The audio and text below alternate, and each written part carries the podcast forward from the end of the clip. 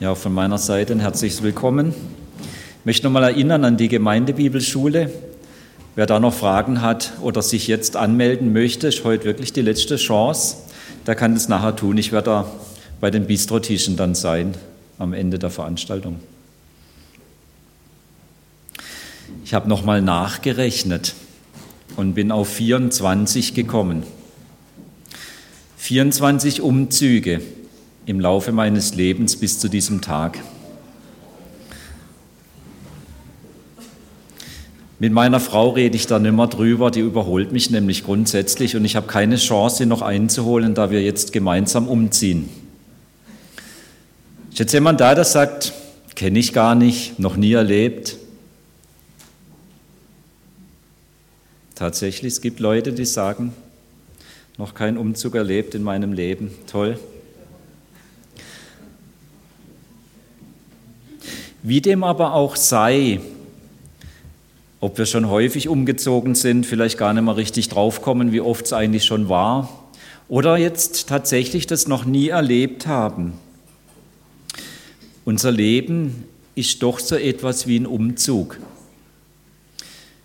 wie eine Reise, wie ein Unterwegssein. Wir starten mit der Geburt und jeder von uns wird es mal beschließen mit dem Sterben. Wir sind auf der Durchreise. Und gerade wenn man so am Anfang eines neuen Jahres steht, ist einem das manchmal ein bisschen näher wie sonst. Da empfindet man das stärker und macht sich Gedanken über dieses Unterwegssein. Und deshalb habe ich uns heute mal eine Geschichte aus dem Alten Testament mitgebracht, wo das auch so deutlich wird, und ich glaube, wo wir ganz viel mitnehmen können für unser Unterwegssein. Ich lese uns mal aus 2. Mose 13. Ich lese nach der Einheitsübersetzung, falls jemand mit seiner Bibel mitliest, dass man nicht durcheinander kommt. Man kann aber hier vorne mitlesen. Als der Pharao das Volk ziehen ließ, führte sie Gott nicht den Weg ins Philisterland, obwohl er der Kürzere war. Denn Gott sagte, die Leute könnten es sonst, wenn sie Krieg erleben, bereuen und nach Ägypten zurückkehren wollen. So ließ sie Gott einen Umweg machen, der durch die Wüste zum Schilfmeer führte. Geordnet zogen die Israeliten aus Ägypten hinauf. Mose nahm die Gebeine Josefs mit, denn dieser hatte die Söhne Israels beschworen. Wenn Gott sich euer annimmt, dann nehmt meine Gebeine von hier mit hinauf. Sie brachen von Sukkot auf und schlugen ihr Lager in Etam am Rand der Wüste auf. Der Herr zog vor ihnen her, bei Tag in einer Wolkensäule, um ihnen den Weg zu zeigen, bei Nacht in einer Feuersäule, um ihnen zu leuchten. So konnten sie Tag und Nacht unterwegs sein. Die Wolkensäule wich bei Tag nicht von der Spitze des Volkes und die Feuersäule nicht bei Nacht.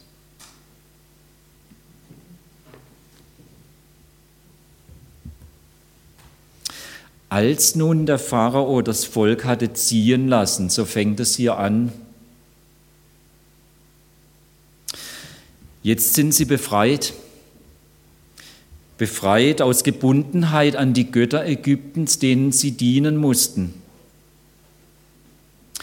Jetzt sind sie begnadigt von diesem Todesurteil, das eben aufgrund von Götzendienst von Gott ergeht. Dass sie jetzt befreit sind, ist ganz allein Gottes Tat. Er Gott kam durch Mose und Aaron zu ihnen nach Ägypten.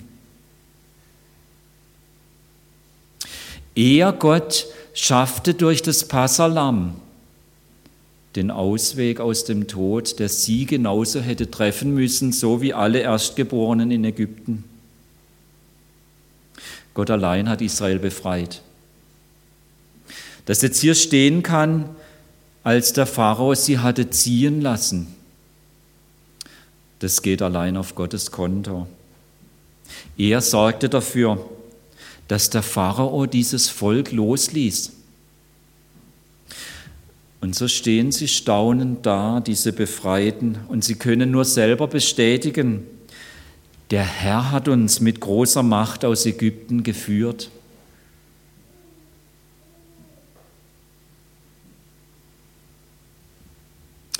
Und dann heißt es hier noch, sie zogen wohlgeordnet aus Ägypten aus. Befreite können sich bewegen. Jetzt kann es vorwärts gehen. Doch genau an dieser Stelle kann man immer rechts oder links vom Sattel herunterrutschen. Befreit und jetzt befähigt, vorwärts zu gehen. Da droht auf der einen Seite, dass man jetzt denkt, jetzt habe ich es ja. Und jetzt weiß ich, wie es geht. Und dann heißt es ja ganz überraschend, Gott handelt gegen die Logik. Das Erwartungsgemäße war jetzt, den direkten Weg zu nehmen, an der Küste entlang, nichts wie los aufs Ziel, dort nach Kanaan. Und Gott überrascht sie. Und er lässt sie einen Umweg einschlagen. Das droht immer auf der einen Seite, wenn man befreit ist und es jetzt vorwärts geht, dass man jetzt sich auf sich selber verlässt, dass man denkt, ich kann es ja, ich hab's ja jetzt. Ich muss mich jetzt aus eigener Kraft bemühen und eben der Logik folgt. Und Gott fordert heraus, und führt plötzlich ganz anders. Und ich finde es erstaunlich, die lassen sich drauf ein, sie gehen mit. Aber dann heißt es hier, wie schon erwähnt, sie zogen wohlgeordnet. Und genau das meint es, unter der Weisung Gottes gehen, eben mit ihm mit vorangehen. Wer das tut, bei dem geht es geordnet vorwärts. Da merkt man, es geht gut. Auch bei allem Überraschenden, auch bei allem, was vielleicht dann gegen die Logik auch mal geht. Und das ist so das, was auf der anderen Seite dann auch schiefgehen kann. Dass man dann, wenn man so befreit wird von Gott und unterwegs ist, denkt, jetzt ist ja egal, jetzt kann ich fünfe Grade sein lassen, wie ich jetzt lebe, ist ja irgendwie Wurst. Nein, auch hier mit Gott mitgehen. Und sie tun das. Und ich finde es erstaunlich. Deshalb habe ich dieses Bild mitgebracht, dieses Foto von diesen Wildgänsen. Auch sie sind befreit. Da ist kein Käfig, der sie hält. Das sind keine gestutzten Schwingen. Sie können fliegen. Und gleichzeitig sieht man auch hier auf diesem Foto, da ist eine Ordnung drin. Und deshalb geht es gut voran. Ich habe mir sagen lassen von Fachleuten, die das untersucht haben, dass diese Gänse tatsächlich, wenn sie diese langen Strecken fliegen, dann immer rotieren, die wechseln ab. Mal ist die eine vorne, mal die andere, weil der, der ganz vorne fliegt, der verbraucht einfach mehr Energie und sie würden nicht gut ankommen, wenn sie das nicht so tun würden.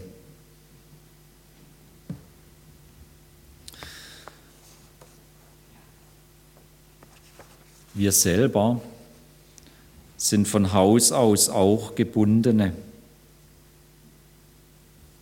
Gebunden an die Verachtung Gottes.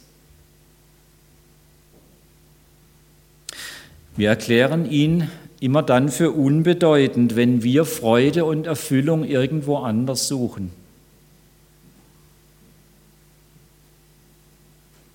Das ist persönlich ganz unterschiedlich gelagert.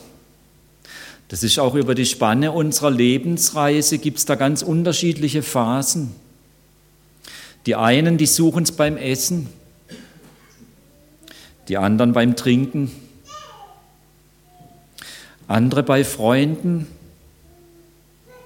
wieder andere bei ihrer Leistungsfähigkeit, bei der Produktivität, auch der Fähigkeit, Geld zu machen. Wieder andere bei den Ferien, oder bei den Hobbys, andere bei Gesellschaftsspielen, Manche beim Lesen, wieder andere beim Einkaufen.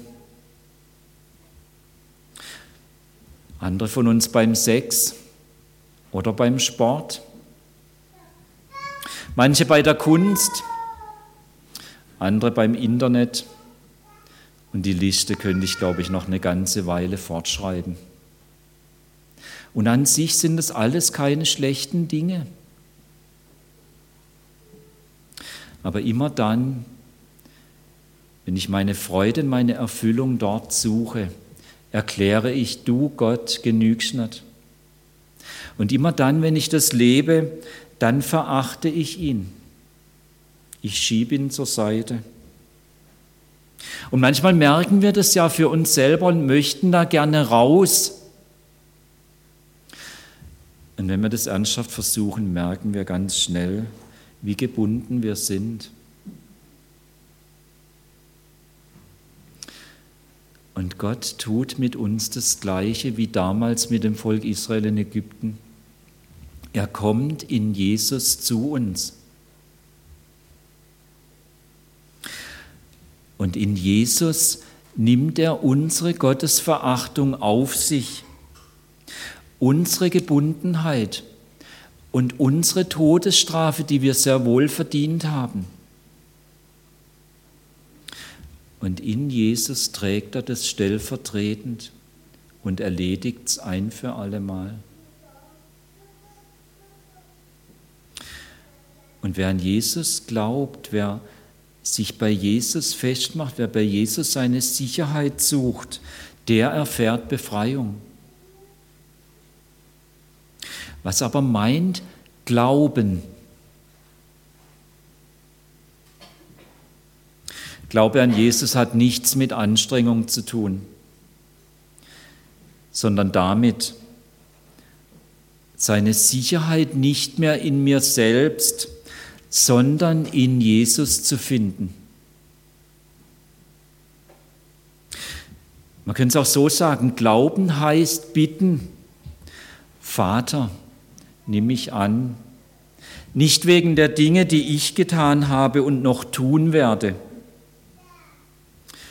sondern wegen dem, was Jesus an meiner Stelle getan hat. Vater, nimm mich an, nicht wegen der Dinge, die ich getan habe oder noch tun werde, sondern wegen dem, was Jesus an meiner Stelle getan hat. Wer sich so an Gott wendet, der erlebt Befreiung.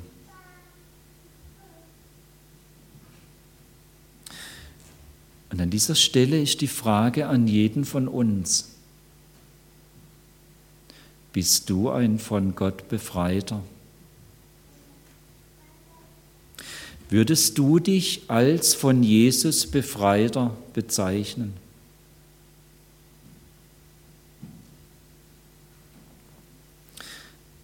Ich sage es nochmal in anderen Worten. Würdest du dich als Christ bezeichnen?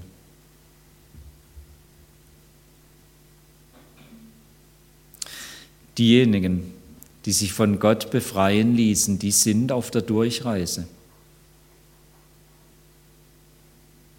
Damit aber sind sie sofort am Lernen, dass dieser Gott selbst der Weg bleibt.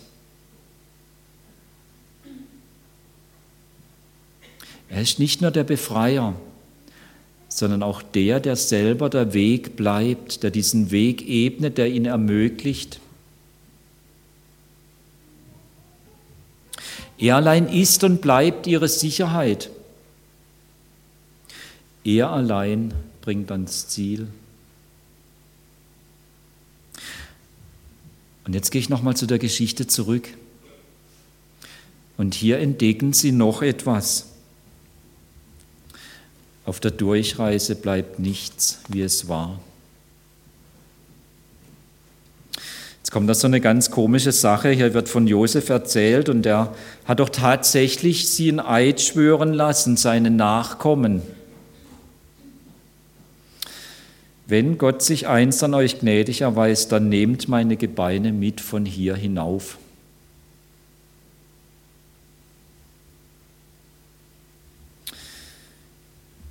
Komisch, oder? Tod ist tot. Dann ist doch gut. Nein, Josef setzt voll und ganz und über seinen Tod hinaus auf ein Versprechen dieses Gottes. Gott hatte versprochen, dass er nach 400 Jahren wieder eingreifen wird und dass er dann das Volk wieder herausführen wird aus Ägypten.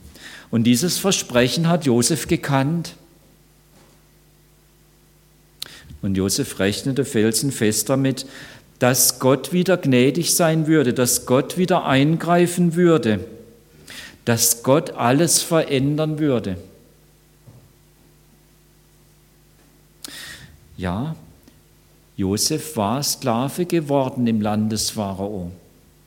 Ja, er hatte diese Karriere gemacht, dass er schließlich der zweite Mann in diesem Staat wurde, durch Gottes Eingreifen. Ja, und dann musste Josef in diesem Land sterben.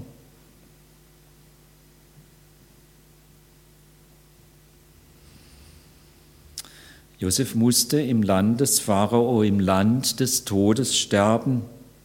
Aber er wusste, Gott würde einst sein Volk aus dem Land des Todes herausführen und in sein Land, ins Land des Lebens bringen. Und damit rechnete er, auch über seinen Tod hinaus. Josef rechnete mit dem Gott der Durchreise, mit dem Gott, bei dem nichts bleibt, wie es war, mit dem Gott, der seine Zusage hält und der immer wieder Neues schafft. Und deshalb verpflichtete er seine Nachkommen darauf, seine sterblichen Überreste mobil zu lagern. Und sie dann, wenn das passieren wird, mitzunehmen. Was für ein Glaubensheld. Was für ein Vorbild. Was für ein Durchreisender. Josef rechnete konkret damit dass, damit, dass nichts bleibt, wie es war. Immer wollte er bereit sein, wenn Gott handelt, sofort mit diesem Gott mitzugehen, egal wie und egal wohin. Aber jetzt nochmal von der anderen Seite geguckt. Das sind ganz viele Ungenannte, die über diese lange Spanne von 400 Jahren hinweg dieses Versprechen in Erinnerung behielten. Das, was man dann Josef eben versprochen hatte vor seinem Tod, dass man ihn mitnehmen würde, beziehungsweise seine Überrechte. Auch sie rechneten über diese lange Spanne mit diesem Gott, bei dem nichts bleibt, wie es war.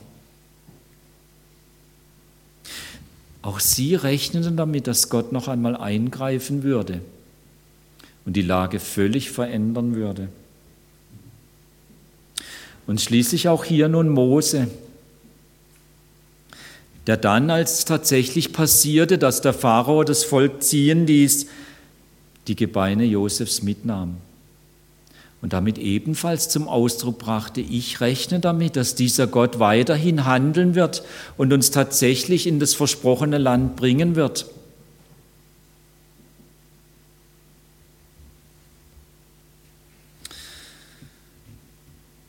Wer diese Lebenseinstellung pflegt, der kommt immer wieder an den Rand seiner Komfortzone. Und so passiert es ja auch Mose und dem Volk Israel. Und dann lesen wir hier an dieser Stelle im Vers 20, so zogen sie aus von Sukkot und lagerten sich in Etam am Rande der Wüste. Das hören wir so ganz neutral. Können uns nicht mal richtig vorstellen, worum es da geht. Am Rand der Wüste. Kenner der Landschaft sagen, der Übergang zwischen Kulturland und Steinwüste ist so abrupt, als ob die Linie mit einem Messer geschnitten wäre. Wer Gott folgt, riskiert seine Träume. Ja, mehr noch, er macht sich zum Narren. Wie kann man nur dem üppigen Kulturland Ägyptens den Rücken kehren, um sehenden Auges in die Steinwüste hineinzugehen?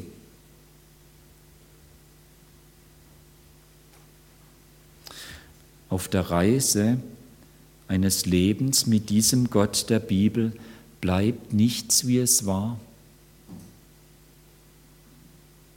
Dieser Gott meint, was er sagt. Und was sagt er? Meine Wege sind nicht eure Wege.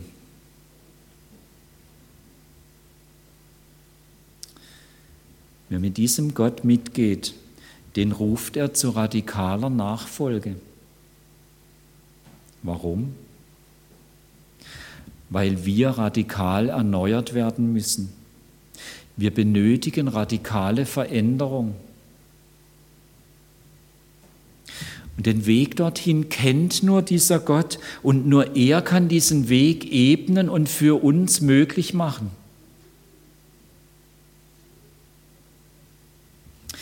Ich habe es versucht, noch mal ein bisschen deutlicher darzustellen.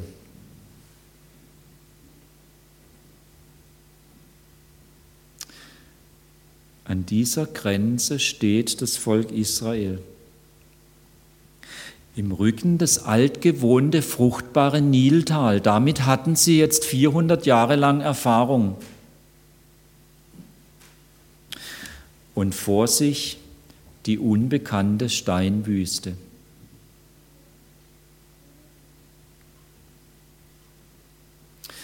Werden sie ihre Komfortzone verlassen?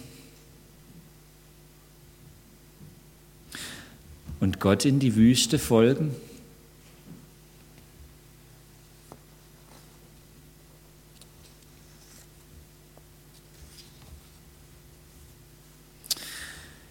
Stehe auch so ein bisschen an so einer Grenze. Habe es jetzt schon zehn Tage lang überschritten. Mit Beginn dieses neuen Jahres habe ich die Aufgabe der Geschäftsführung kommissarisch übernommen hier im Bezirk Böblingen. scheint mir auch so ein bisschen wie der Schritt aus dem fruchtbaren Kulturland hinein in die Steinwüste. Aber vielleicht täusche ich mich ja und es ist genau umgekehrt. Ich weiß es nicht. Trotzdem habe ich für mich selber gemerkt, Gott hat mich hier an so eine Grenze von einer Komfortzone geführt und sagt, willst du mit mir mitgehen?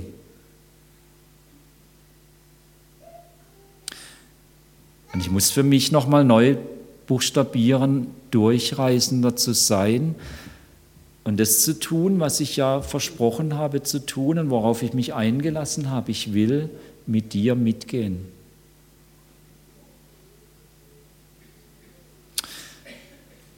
und bei Ihnen und bei dir.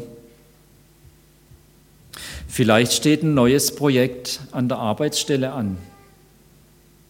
Und vielleicht fühlt sich auch ein bisschen so an wie hier das Kulturland im Rücken, das, was man gekannt und gewohnt war, gekannt hatte und gewohnt war.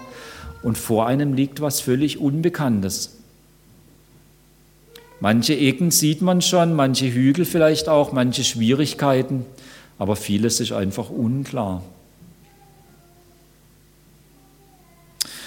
Oder vielleicht die unter uns, die selber ein Geschäft führen, die ein Unternehmen führen. Vielleicht steht eine Umstrukturierung an. Man sieht manche Bereiche, da ist dringend nötig, was zu verändern, aber eigentlich weiß man nicht so richtig, wohin langen.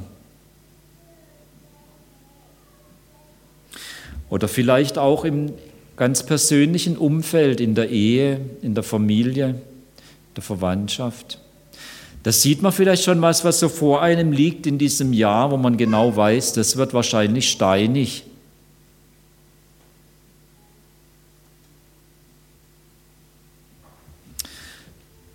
Und Und dann wir als Gemeinde, als süddeutsche Gemeinschaft Sindelfingen.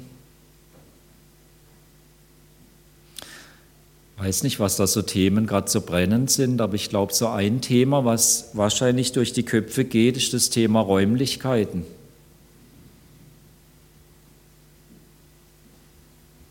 Vielleicht stehen wir da auch an so einer Grenze und Gott fordert uns heraus, es riskieren, mit ihm mitzugehen. Gott bringt uns immer wieder an solche Grenzen, wo wir uns zu Narren machen, wenn wir mit ihm mitgehen. Wo er uns herauslockt aus unserer Komfortzone. Und wir wissen genau, wenn ich diesen Schritt tue, mache ich mich eigentlich ein Stück weit zum Affen.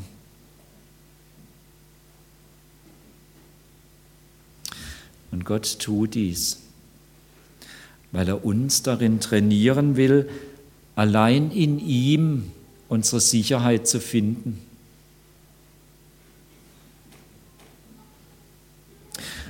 Auf unserer Durchreise des Lebens bleibt Gott der Weg. Nur aus seiner Gnade kann sie gelingen. Aber gehen wir mit ihm mit, bleibt nichts, wie es war.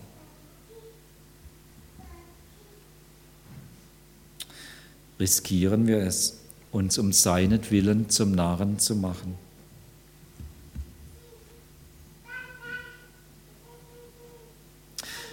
Und wenn wir das riskieren, uns um seinetwillen zum Narren zu machen, weil wir mit ihm mitgehen, obwohl wir genau sehen, das wird jetzt völlig anders wie alles, was wir bisher gewohnt waren. Dann erleben wir, auf der Durchreise bleibt er immer da.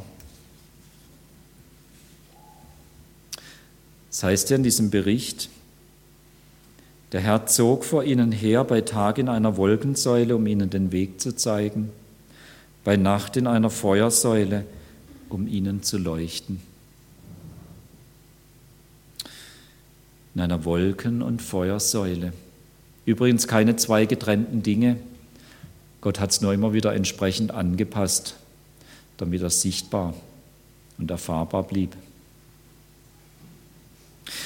Und diese Wolke, die bleibt Wolke. Und Gott bleibt Gott. Aber in, mit und unter dieser Wolke ist Gott gegenwärtig. Er ist da. Hans-Jörg Bräumer macht uns auf etwas aufmerksam, wenn er Folgendes schreibt. Diese alttestamentliche Vorstellung von der tatsächlichen und wirklichen Gegenwärtigkeit Gottes in bestimmten Elementen, ohne dass diese eine Verwandlung erfahren, ist eine Hilfe zum Verständnis des Geheimnisses der Gegenwart Jesu im Abendmahl.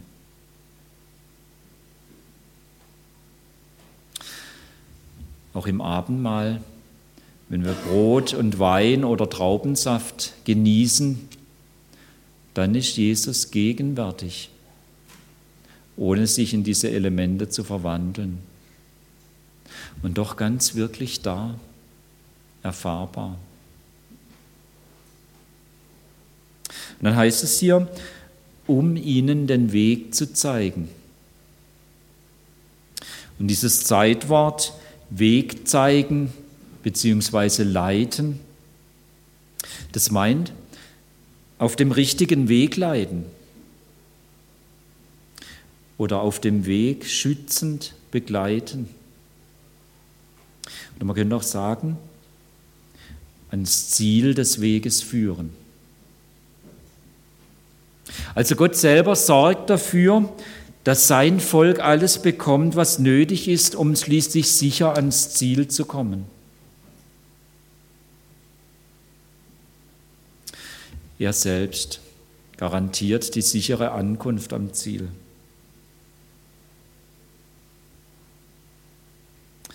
Und dann wird nochmal unterstrichen hier, um ihnen zu leuchten. Ja, der Weg war nicht einfach, aber Gott ist immer da.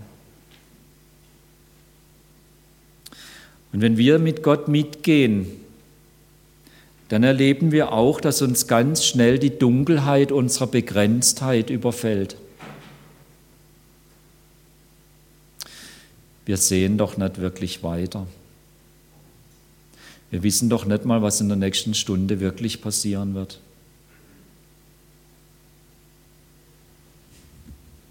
Und wir leben auch, dass uns, wenn wir mit Gott mitgehen, auch ganz plötzlich das Dunkel des Bösen überfällt.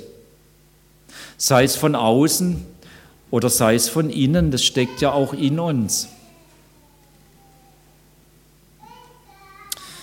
wir erleben auch, wie uns ganz schnell die Dunkelheit der unerwarteten Schwierigkeiten überfällt. Da hat man alles so gut überlegt und so gut geplant und plötzlich, unerwartet, tun sich Dinge auf, die keiner gesehen hat vorher. Und wie schnell stecken wir dann mittendrin im Dunkel unserer Ratlosigkeit. Und in all dem will Gott selber das Licht sein.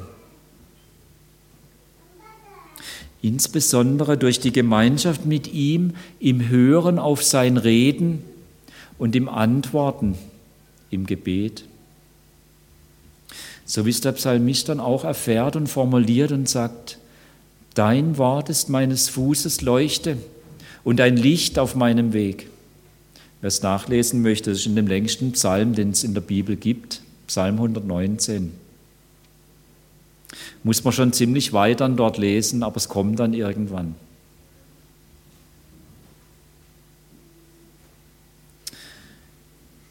Dieser Gott ist da. Und gerade dann, wenn wir so in diesen Grenzbereich kommen, gerade dann, wenn wir eben nicht mehr weiter wissen, weil wir uns auf ihn eingelassen haben, will er neu sich zeigen.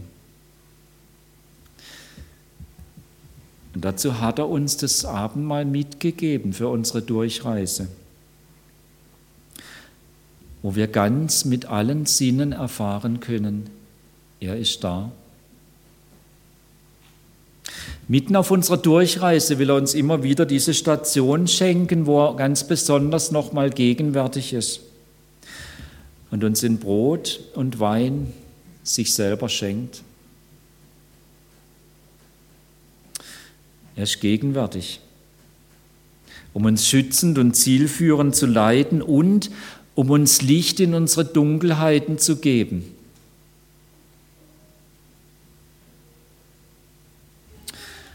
Und wenn wir das nächste Mal zum Abendmahl gehen, dann lasst uns auf Jesu Gegenwart achten.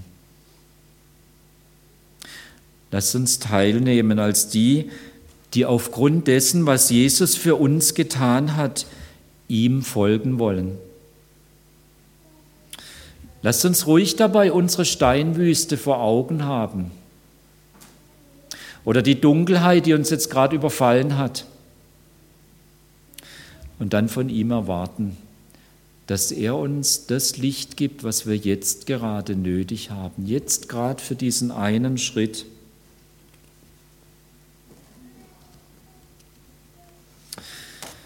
Wir sind auf unserer Lebensreise, auf der Durchreise.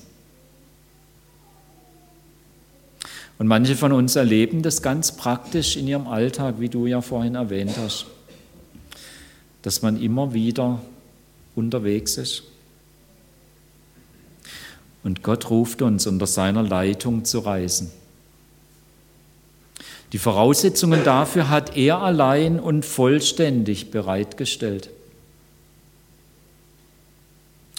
Wir folgen ihm, auch in steinige Wüsten, nicht wegen der Dinge, die wir getan haben oder für die wir uns für fähig halten, sondern wegen dem, was Jesus stellvertretend für uns getan hat. Auch wenn dabei nicht so bleibt, wie es war, er ist immer da. Und er Jesus ist immer genug.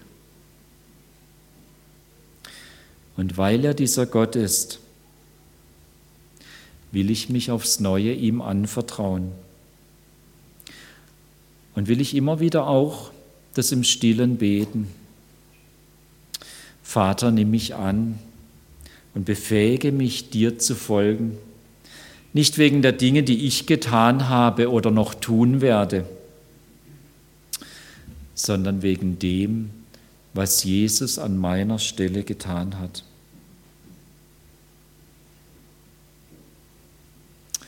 Ich möchte gern mit uns beten.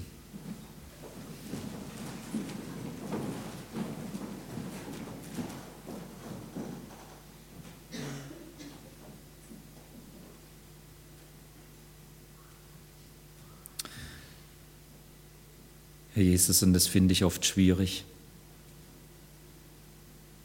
unterwegs zu sein. Ja, ich wäre manchmal schon gerne angekommen und am sicheren Ziel. Und gerade dann, wenn du mich oder uns aufs Neue an so eine Grenze stellst, wo wir genau wissen, das Gewohnte bleibt jetzt zurück und das Neue und Ungewohnte liegt mit vielen Fragen vor mir. Dann finde ich das schwierig.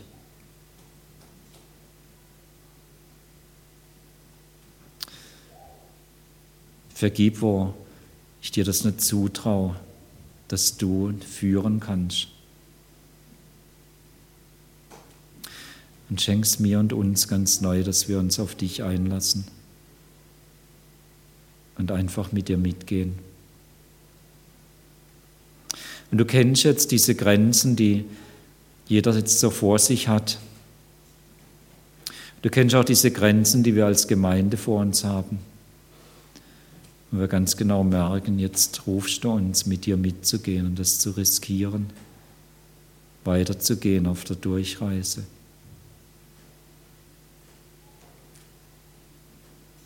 Hilf uns, uns dir anzuvertrauen und auf das zu schauen, was wir getan haben oder tun können oder uns für fähig halten, sondern lass uns neu auf dich schauen, auf dich, Herr Jesus, und auf das, was du getan hast. Und dann gib uns ja diesen Mut, mit dir mitzugehen, diesen einen Schritt zu tun, der jetzt gerade dran ist.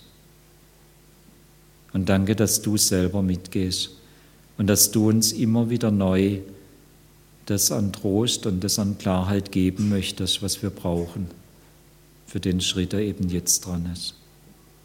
Danke dafür. Amen.